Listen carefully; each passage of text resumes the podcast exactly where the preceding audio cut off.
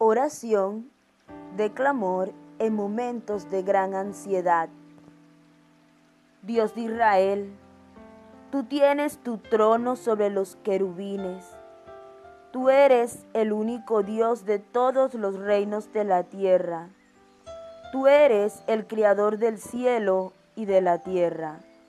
Préstanos atención. Mira lo que nos está sucediendo. Escucha lo que dijo Sennacherib para ofenderte a ti, el Dios de la vida. Es verdad que los reyes de Asiria han destruido a los países y sus territorios, y que han echado a sus dioses al fuego. Pero en realidad, esos no eran dioses, sino imágenes de madera y de piedra hechas por manos humanas y por eso fueron destruidas.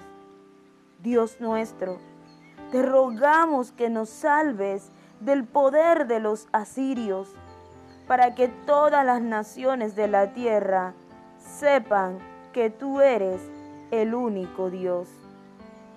Segundo libro de Reyes, capítulo 19, versículos del 15 al 19, traducción al lenguaje actual.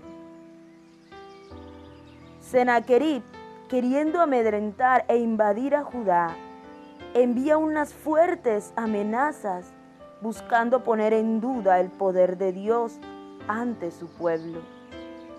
Ezequías acude al Señor y presenta el ultimátum dado por el adversario. La respuesta de Dios y sus palabras son contrarias a las de la amenaza el ruego de Ezequías consiguió tranquilidad y paz para el pueblo, mientras que el rey enemigo cayó bajo el poder del Dios del que se burló.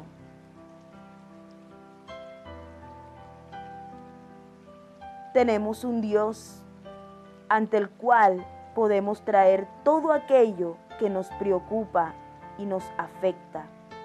Nuestra confianza debe ser más grande que nuestro temor. Señor, eres el único Dios de toda la tierra. Muchas gracias. Amén.